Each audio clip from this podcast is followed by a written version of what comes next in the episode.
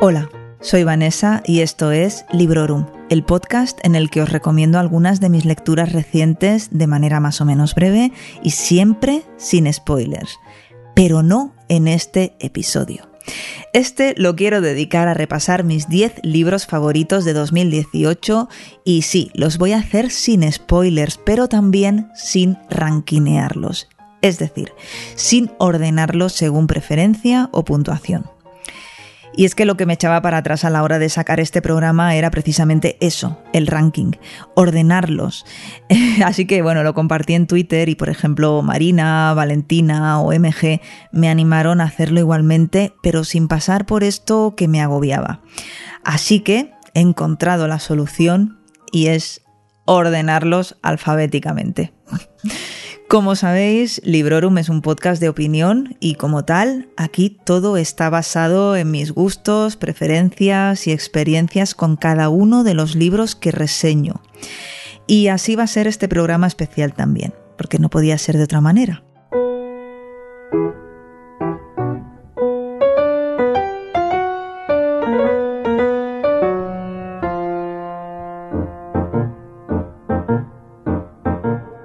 En el piso de abajo, Memorias de una cocinera inglesa de los años 20, por Margaret Powell. Las memorias que la autora escribió en 1968 sobre sus años de trabajadora en el servicio doméstico me enamoraron por su humor y por su ironía a la hora de explicarnos sus vivencias y sus reflexiones y pensamientos más íntimos.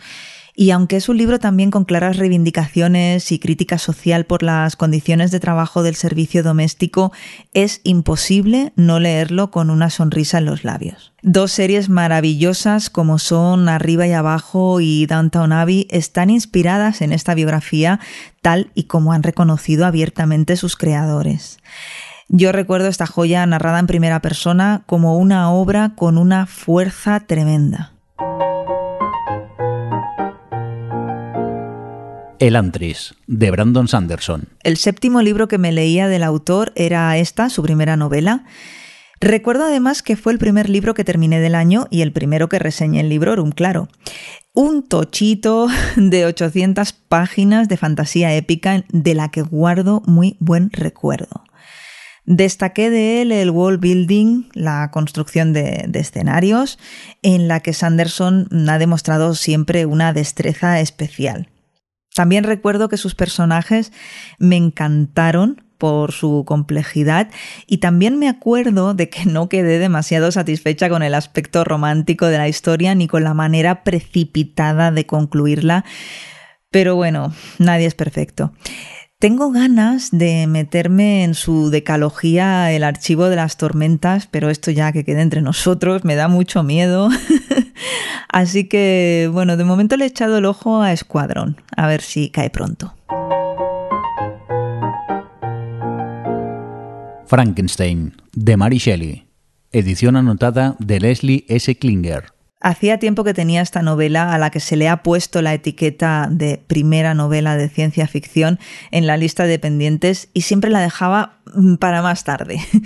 Hasta que un día mi amigo Javier Fresco, a quien podéis escuchar en O Televisión y Ondas Revueltas, dos podcasts también de Sons, me prestó esta mega edición anotada muy voluminosa y muy maravillosa. Recuerdo además que el audio en el que reseñé este libro fue uno de los que más he tardado en preparar y que por cierto más duran. Hay mucha información que condensar en un audio que quería que fuese breve, porque además de la novela en sí, el material que la acompaña, sobre todo el que hace mención a la vida de Mary Shelley y al contexto en que se escribió la novela, es de lo más interesante que me he echado a la cara este año. La abadía de Northanger, de Jane Austen. Esta pequeña incursión que he hecho en las novelas victorianas a lo largo de este año no me ha salido nada mal y me ha proporcionado buenos ratos. Por ejemplo, está esta novela de, de, Austen que cayó en poquísimos días y que me resultó súper adictiva. Y bueno, es algo que no me esperaba para nada. Me gustó mucho cómo la autora rompe la cuarta pared y me gustó mucho cómo me tuvo todo el rato haciendo conjeturas, jugando a ver qué va a pasar y bueno, sinceramente esperando a que todo saliese mal. Pero bueno, mi, sorpresa llegó cuando me di cuenta de que para nada iban por ahí los tiros. La historia del heavy metal por Andrew O'Neill. El primer libro de no ficción que he reseñado en Librorum ha sido este libro dedicado a la música que me gusta y escrito por un humorista británico. Destaqué además la traducción de Laura Ibáñez y la preciosa edición, con sorpresita incluida, de Blackie Books. Pero lo que más destacó de su lectura y del recuerdo que tengo de ella es la cantidad de puntos de conexión que encontré entre las experiencias del autor y las mías propias en el momento de descubrir este género musical. Además es que me lo pasé mm, genial, me reí muchísimo, es un libro divertidísimo y muy, muy interesante. La quinta estación de N.K. Jemisen. Aquí tenemos una novela ganadora de premios y aclamada por crítica y público, y no es para menos, aunque su segunda parte también me encantó. No tanto como la primera, no la he incluido en este top. Prefiero esperar a leer la conclusión de la trilogía y, y, bueno, ver cómo queda el conjunto. Pero bueno, del primer libro de esta trilogía de la Tierra Fragmentada sí que me gustaron muchas, muchas cosas. Por ejemplo, sus personajes maravillosos, sus escenarios impresionantes y la trama que es trepidante. Sin olvidar un continuo de buen hacer en lo que a la inclusión de diferentes razas e identidades sexuales se refiere. Es una obra de fantasía con toques de ciencia ficción que recomendé con muchísimo entusiasmo en el sexto episodio de Librorum y a la que bauticé como el New Marciano, aunque reconozco que he dado menos la turra con esta que con aquella otra.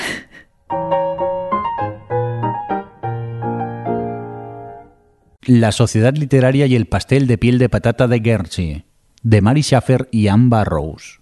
En el librorum que le dediqué dije que es uno de los libros más bonitos que he leído en mi vida. Y lo mantengo.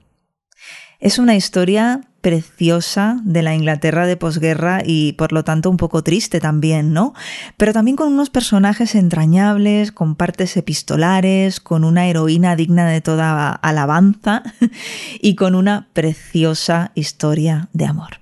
Vamos, que no se le puede pedir nada más. O bueno, sí, se le podría pedir a lo mejor que fuese más larga, que tuviese continuación, o quién sabe, ¿no? Quizá no, quizá es mejor que sea tal y como es.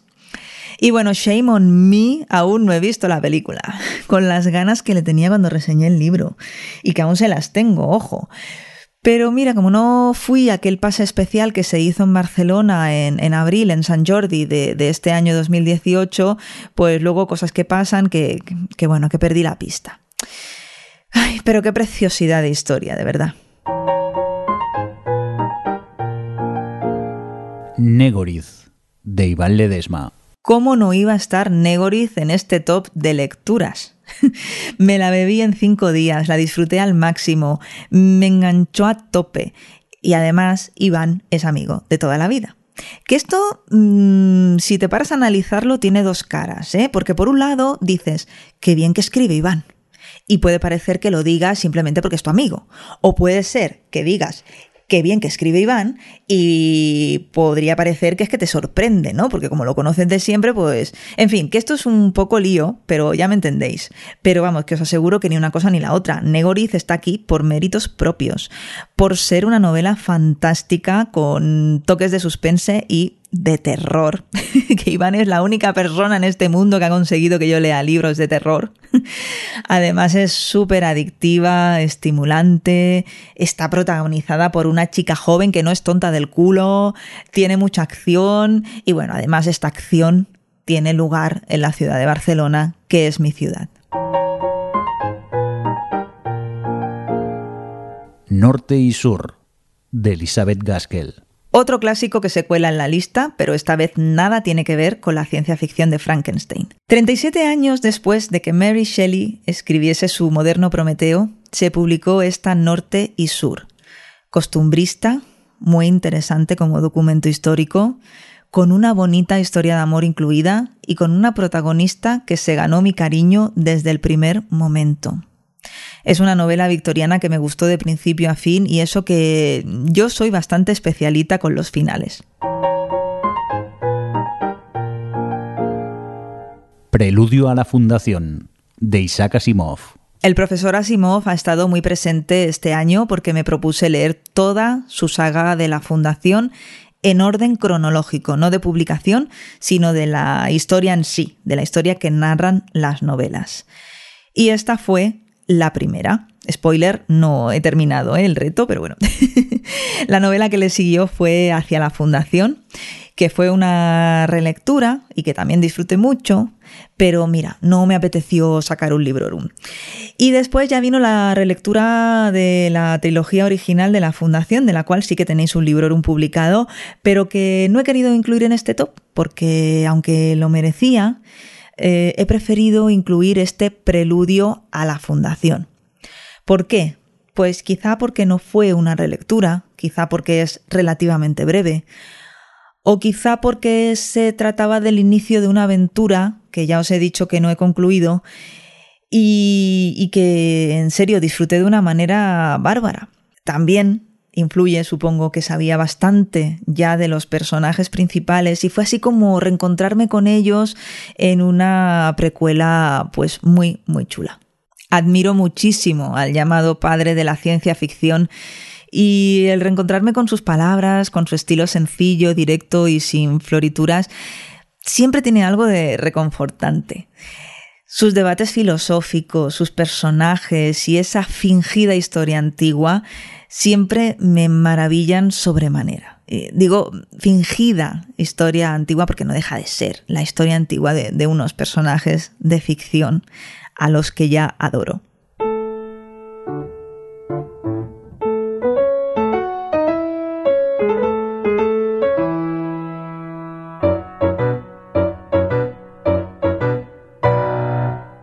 El 29 de enero de 2018 publicamos en Sons Podcast el primer Librorum dedicado a la novela de Brandon Sanderson, El Antris.